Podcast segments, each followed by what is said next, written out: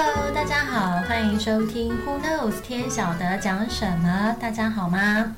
首先还是提醒各位记得订阅。若对这集有什么想法，或是想许愿节目主题，也欢迎到这集的留言区留言给 Melody 哦。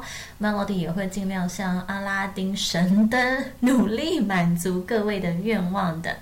那么不晓得大家最近外出用餐有没有注意到，突然多了很多送餐的机器人啊？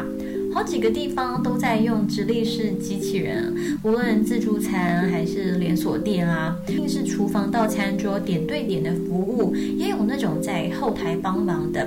第一次看到的时候，觉得好新奇呀！还有很多小朋友因为觉得它可爱嘛，都抢着跟它拍照。所以，机器人的发展已经开启另一个篇章，人类送货已经到了尽头了吗？是这样子吗？呃，其实很多国际报道都有提到，今年会继续看到类似的送货机器人在欧美和中国的物流领域加速成长。像是 Starship 这家机器人送货公司，已经在美国好几周的大学完成四百万趟送货。这些机器人结合机器学习、人工智慧和传感器，让机器人在不同的地形。呃，让他在那边导航啊、跑啊，去熟悉路线。因为校园相对安全，对行人友善，所以训练机器学习也很恰当。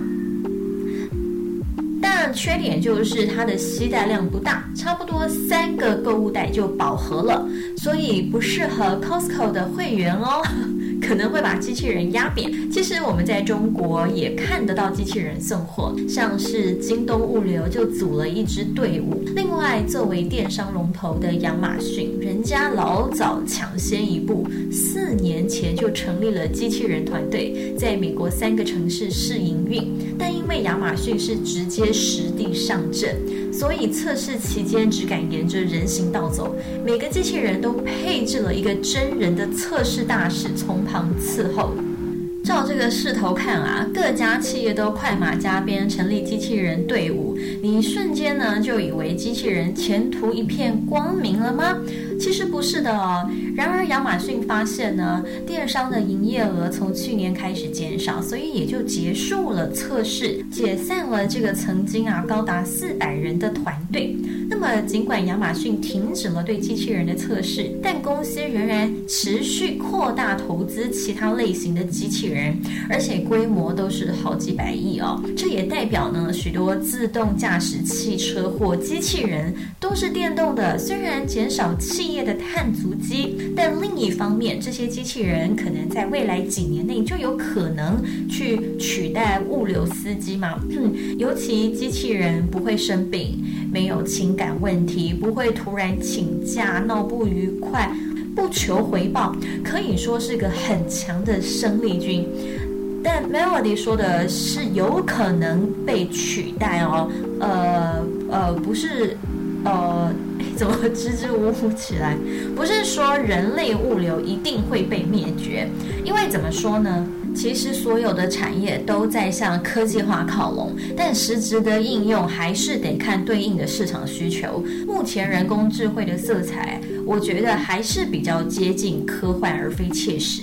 虽然未来机器化的趋势会继续发展，因为毕竟这已经是一个 AI 的时代，而这个趋势也是被认定的，但它不见得能立即取代人工。在人类生活没有对应的需求下，机器人物流也无法进步。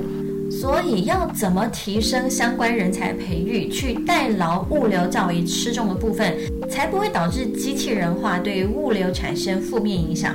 其实最终还是要交给人类做最后的考量。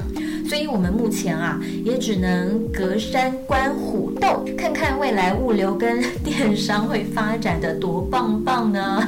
说不定大家都只买 NFT 物件，那也没有送货的需求了，是不是？机器人好不好用呢？是个未知，真正的好，只有用了才会懂。这句话好像可以应用在很多层面啊，嗯。好啦，今天我们的话题就到这。如果您喜欢 Melody 的节目，请订阅以接收节目发布最新的通知。现在就点我一个订阅吧，让我们不听不散。我们下回见，拜拜。